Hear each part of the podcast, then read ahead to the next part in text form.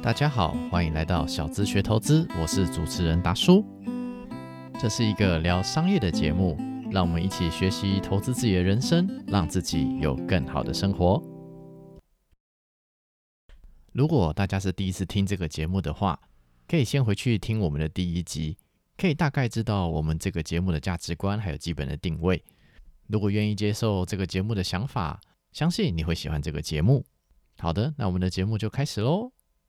今天我们要聊一个投资的专有名词，叫做护城河。什么是商业世界的护城河呢？为什么巴菲特说真正优秀的企业必定会有一条持久的护城河呢？那希望透过今天的分享，让大家的投资上能够更加的心安，能够更加健康的看待各种投资的标的。那我先来讲一下今天的参考文献好了。今天要介绍的算是两本书吧，一本呢叫做《护城河投资优势》，Pat Dorsey 写的啦，他是晨星这家公司的股票研究部门的主管。透过他的分享，我们来理解说为什么要理解护城河。那护城河在投资上又有什么样的应用？后黄家斌翻译的。那黄家斌是台湾非常有名的一位。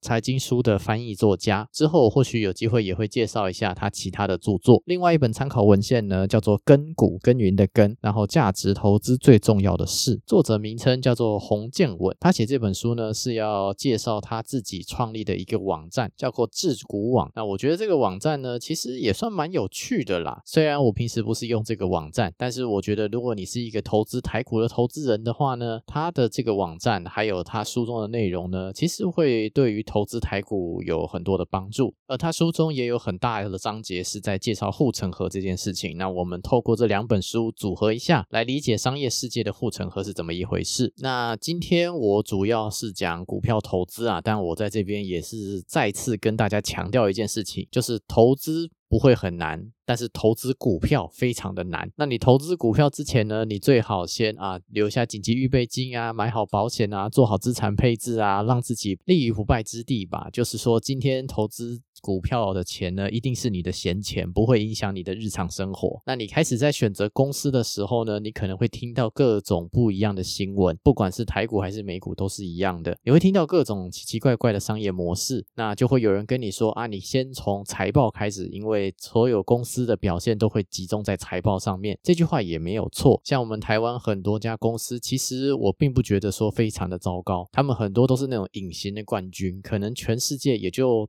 几家公司有能耐做某个非常细小的一个品类，但是这个细小的品类呢？台湾可能就有公司把它做到世界第一名。台湾也有很多电子零组件厂啊，或者是一些船产等等，他们的财报呢，就是研究过后，有的好看，有的不好看，都可以啦。毕竟财务报表这个东西呢，都是依照会计的原则定定出来的。那财务报表出来之后呢，大家怎么解读，就各家有各家的说法，这件事情非常的主观。而这方面的内容呢，也有很多的书有在教，网络 YouTube 点开来就有很多人在教财报如何分析。那如果你非常的用心的话，也可以翻一些我们讲说其他的财务书籍。不过我们在讲财务分析的时候呢，他往往看到的是。过去的表现，那它未来表现到底好不好呢？我们这个部分就可能要看一个东西叫直化分析。那直化分析就相对于财报这种已经可以量化的量化分析呢，直化分析非常的玄。基本上我们讲说投资是一门艺术，是因为投资如果想要长久稳健的话呢，其实有很大一份比例是要看财报分析，也就是量化分析这个部分。那有另外一个部分呢，则是要看直化分析，也就是把一些不能量化的东西综合整理出。来，然后来评估说未来可能会碰到的风险，还有可能的报酬。那直化分析里面有一个非常重要的内容，就是讲说公司有没有护城河。翻译成中文呢，就是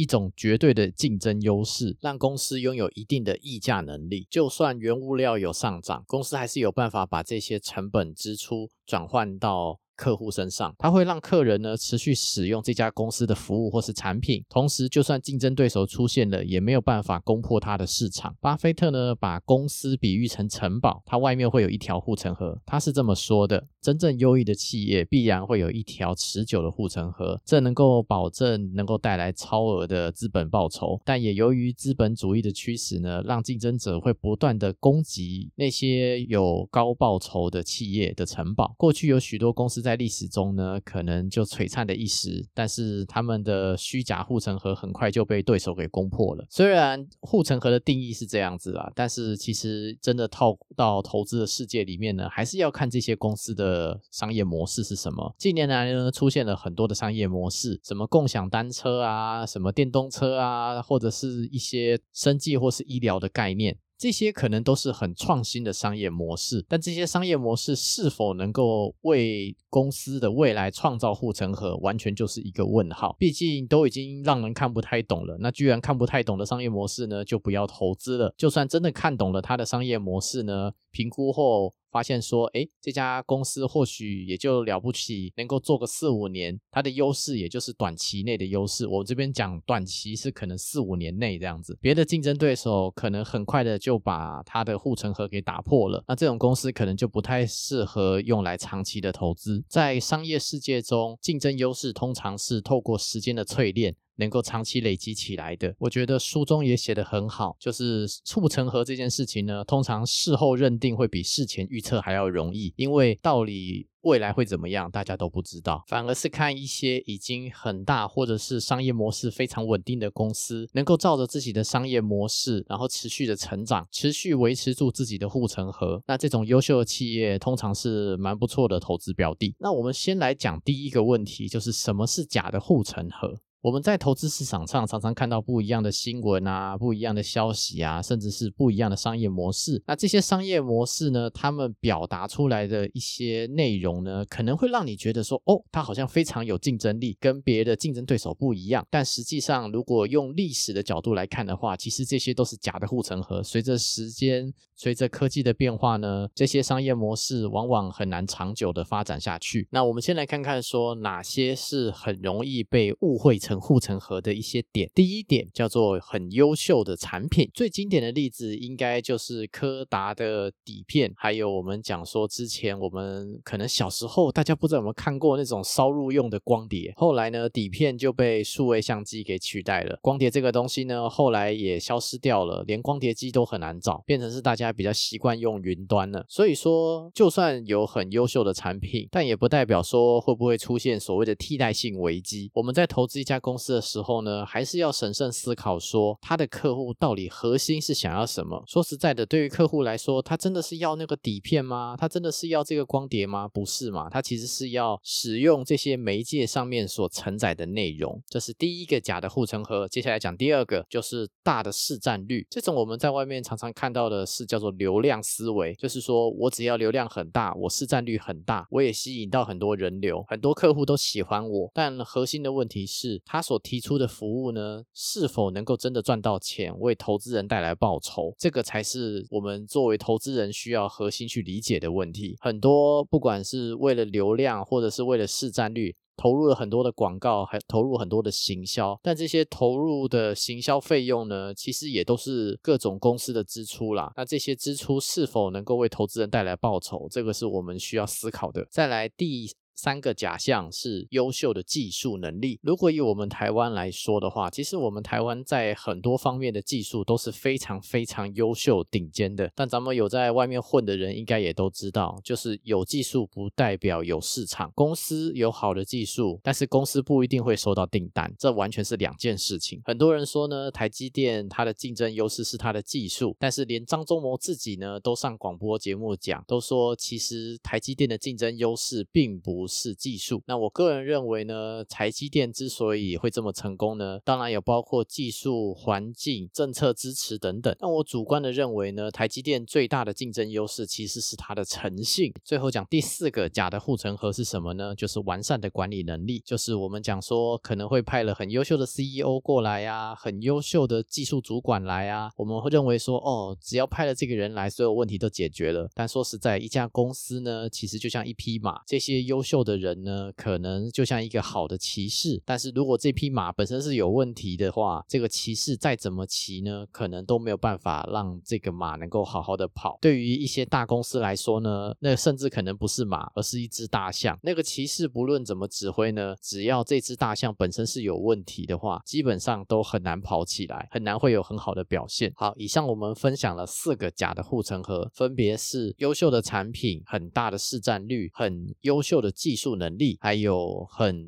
优秀的管理。这些都是我们在投资上，就是它或许是加分项啦，但是不代表说有了这些东西之后就高枕无忧了。我们投资公司的话呢，我们要评估的是其他的点，要思考说它的真正的护城河是什么，还是说它根本没有护城河？那护城河在商业世界中有很多种，这个是我们透过各种书籍研究或者是一些历史的过往。所统整出来的各种护城河，那或许未来新的科技会有新的护城河出现，但毕竟就像我前面讲的，护城河呢，事前去预测是非常困难的，事后去认定比较简单。所以，我们先理解这些历史上已经行之有年，甚至是已经相当成熟的一些商业逻辑。那说一句实在话，就是讲护城河的书籍啊，或者是网站啊，甚至是 Podcast 等等，其实这方面的媒体创作者非常非常。讲的多，那讲护城河，每个人都有不一样的讲法，但是大家讲的点其实也都是差不多这些点。问题是这些点非常的零散，所以呢，变的是说，如果真的是站在一个教学的立场的话，要有一些分类，让大家比较好记。那这些分类的方式呢，就是让媒体创作者们有自己发挥的空间。那我自己呢，是有我自己分类的方式，给各位参考看看。那我引用《根骨》这本书里面的分类方式，他把护城河呢呢。分成供给方还有需求方。我们讲供需，供需就是客人还有企业之间的博弈；需求方也就是业主他们的要求呢，基本上。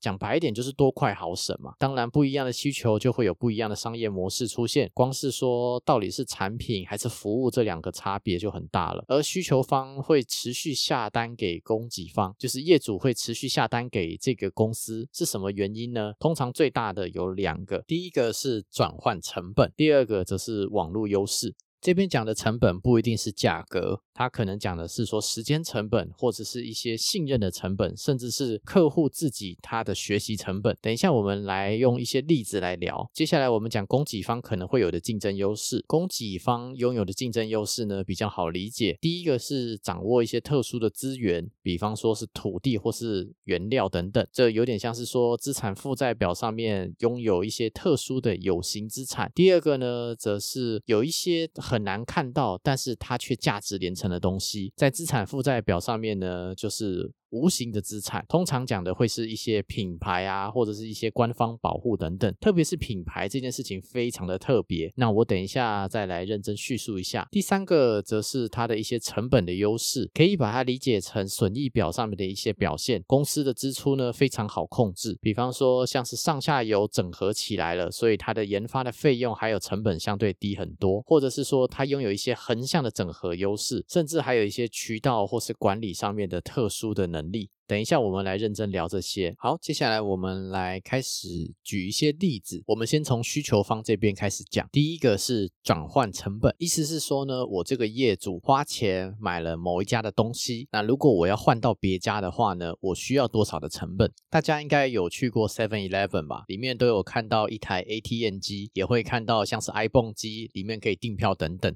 那我们讲说这些 POS 机呢，其实你只要装上去之后呢，你很难换，因为你要换的话呢，你整台要拆掉，然后再找一台新的，而且所有的界面呢，所有的客户都要重新去习惯它，基本上是相当困难的。作为一个业主，如果要转换换成其他家的供应商的话，其实相对非常的麻烦，要付出很大的代价。如果身为一家供应商的话呢，能够透过自己的创意发展出一套让业主会有很高转换成本的商业模。模式的话，通常能够维持住自己很高的毛利。最经典的例子应该是饮水机啦。其实大家有在买饮水机的话，会发现说，那整台机器其实没有很贵，但是贵的是它那个定期要换的滤芯哦。那个滤芯哦，真的是你也只能换他们家的。所以饮水机的供应商呢，他们初期的设置成本通常没有很高，因为他们都用后面的滤芯还有它的维护费来赚钱。那这种转换的成本呢，基本上分成三种。第一种是搜寻的成本，不知道大家有没有，就是家里附近有一家很难吃的炸鸡排店，那家炸鸡排店呢，明明大家都知道味道不怎么样，但是却在你家附近开了五年、十五年这样子，就觉得想说，为什么这家店可以这么活着？那如果用商业的角度理解的话呢，会说这家炸鸡排店拥有。特殊的地理优势，这附近也就他这一家。如果客户要换到别家的话呢，要走很远，很麻烦。所以呢，这家鸡排店对于这个社区来说呢，拥有降低大家搜寻成本上的优势。第二种呢，则是信任成本，这种在 B to B 的产业会比较常见，很多供应商之间是互相合作的。那合作久了，大家虽然不是同一个公司，但是呢。某一些专业呢，其实就是习惯找这一家。如果要换一家公司来互相合作的话呢，其实太多麻烦事要重新磨合了，也不知道找这些其他的供应商来合作效果会不会很好。这种信任成本太高了，而这种信任感呢，通常要很长时间的累积才有可能做到。那我前面讲台积电最大的优势其实是诚信，这边讲的是什么呢？那我们知道台积电它主要是做晶圆代工嘛，一片 IC。晶片上面呢，需要很多的 IP 设计。那 IP 呢，就是一些细致台的东西。那本质上就是城市码。这些 IP 厂商呢，他们设计出来的城市码呢，其实很怕被人家抠，但是自己又没有能力做出晶片。那台积电呢，就靠了将近三十年的时间累积，让这些细制材厂商呢。能够把他们的设计成果交给台积电，因为台积电会将各个产线之间互相隔开来。A 厂商设计出来的东西绝不会因为台积电流到 B 厂商手上。那也透过这些 IP 厂商，能够持续创造出好的设计成果，让台积电能够做出很好的晶片。这一套商业模式才是台积电能够持续成长的核心原因。台积电对于这些供应商来说，能够创造出这种信任感，其实是花了非常多的心力的。那相关的故事，未来有机会跟大家持续分享。最后讲第三种转换成本，就是学习的成本。那我想讲一个软体叫做 AutoCAD，这是我们我们工程界啊，因为我本身做土木工程的，我们需要会绘图，那需要用到 AutoCAD 这个软体。那里面我们公司里面很多绘图小姐啊，她们也只会用 AutoCAD 这个软体。那其他的绘图软体有没有呢？其实很多种，不同的状况下有不同的绘图软体。但是你今天讲的工程绘图，基本上整个工程界大。家就是只会用 AutoCAD 的。你今天一个新的工程绘图软体出来，那工程人员需要重新学习这些绘图软体，其实是相当花时间的。如果要换其他的工程绘图软体的话呢，这个转换成本就太高了。所以在工程绘图这个领域呢，基本上被 AutoCAD 吃的死死的。那出品 AutoCAD 这家公司叫做 Autodex，它就是靠这一招呢打遍天下无敌手的。好，介绍完三种转换成本呢。大概也介绍完转换成本这个部分了。我们接下来回到上一层，我们讲说需求方之所以会粘着在这家供应商的另外一个理由，叫做网络优势。它的定义是说，使用的用户越多的话，它的价值会越来越高。这种在社群媒体里面特别常见，像是脸书或者 Line 或者 Instagram 等等，越多用户使用它。会让这个本身的价值越来越高。同样的事情呢，也发生在像是淘宝或是虾皮这些软体公司上面。只要买方跟卖方越来越多，那这个买卖平台能够服务的受众也会越来越广。这就典型的网络优势。但我们也要回到前面讲的，就是说会不会是假的护城河？虽然可能争取到很大的流量，有很高的市占率，但随着时间的变化，会不会有更新的平台出现，把这一些不管是社群媒体或是买卖平台给打趴掉，其实也是有可能的。至少对我来说，烧钱烧出护城河这件事情是不太可能的。必须要靠平台的使用者，然后创造不管是双边市场或是生态圈，让大家持续粘着在上面，才有商业机会。好，讲完需求方，现在我们来讲供给方这边会创造出来的护城河，这个相对就比较好懂了。我们先从第一个掌握特殊的资源开始。那这边通常前面。讲的第一种是土地，第二种是原料。我们一般买房地产就会有 location location location 嘛，就是位置是非常重要的。那这边讲的位置呢，不单是前面讲的搜寻成本降低这份优势，它有可能是说它本身有很多的服务据点，可以提供商品或是服务给它附近的客人，像是 Seven Eleven 啊，或者是达美乐这些，我们讲说零，不管是零售或者是食品业，再来也有可能是说它是做 B to B 生意。比方说，他在很多大工厂的或是科学园区呢，能够盖自己的服务据点，让大家，比方说要修一些设备啊，要维护一些东西的时候，可以很方便找到这些服务的人，或者是说他的子公司在国外，然后有免关税的优惠等等。地点这种东西是物理上的极限啊，就是它就是。在这里就在这里，那这个优势通常是很难被取代的。原料端的话，通常讲的是说它能够取得一些特殊的原料，或者是它用很低的成本能够进到什么原料。比方说砂石厂啊，他们能够取得矿物的开采权，它可能这一整区的矿物都是他的，那他就是靠这些矿物，其实也够活很久了。再来是说我跟这家供应商已经合作很久很久了，我跟这个供应商呢就会定期的下单，那这个供应商就会。提供便宜的原料给我，这也算是一种优势。但这种优势通常我们身为投资人很难看得到，就是公司还有供应商之间他们是怎么样互相合作的，这比较难观察。接下来我们讲无形资产的部分，通常讲的是两种，一种是品牌，一种是官方保护。那品牌这个东西呢，我们讲说叫做心智占有率吧。比方说，我今天想要喝软性饮料，那我会想到什么呢？我可能会想到珍珠奶茶。但是如果讲到品牌的话呢，我可能会想到可口可乐。我妈要我出去买卫生纸，她只会记得一个品牌叫做五月花，其他都不能买。如果我今天想要找工作或者是找员工，我第一个会上的是一零四人力银行。如果都没有找到，可能才会去找别的人力银行试试看。这些耳熟能详的品牌呢？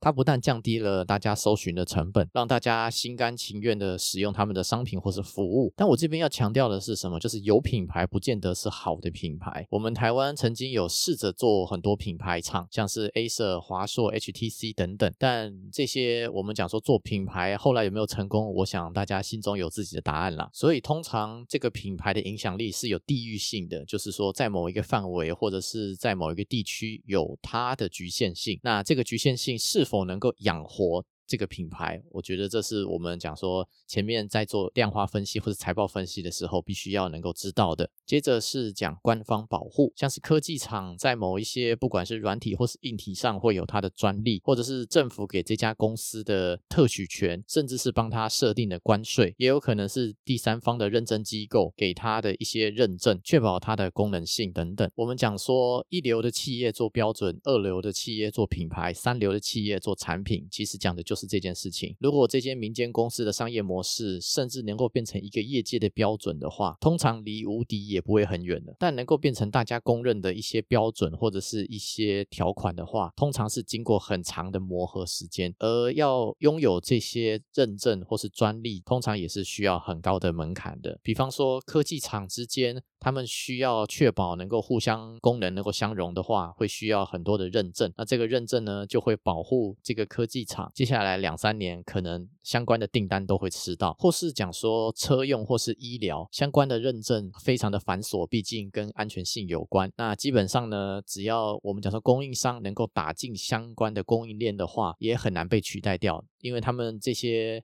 品牌厂呢，通常不会随意换供应商，法令保护这是更高一阶的，通常就是讲说一些特许的行业，像是什么废弃物清理啊，或是砂石啊，这些都是说政府要确保这些公司不会乱搞，因为这些东西你只要乱做的话呢，就很容易造成更多的社会问题，所以通常会列成特许行业。最后一个。供应方会有的竞争优势呢，叫做成本优势。据我个人对于历史上的理解，就是所有的商业模式走到最后呢，都会变成以一种基础设施的形式存在。也就是说，它的成本不能太高，利润也没有太高，但是它靠着之前的累积，市场上给它的利润其实也够它生存了。像是电信业和物流业，现在基本上就是几个大头寡头垄断的阶段，他们的利润很高吗？其实仔细想的话，好像也还。还好，也很难会有很高的成长性，但他们会是坏公司吗？我并不这么认为。就是至少能够长久稳当的服务这个社会。我们讲第一种叫做上下游整合，要举例子呢，我们这边讲的就会是红海吧，因为它就是上下游整合做的很强。今天。科技厂、品牌厂要下单。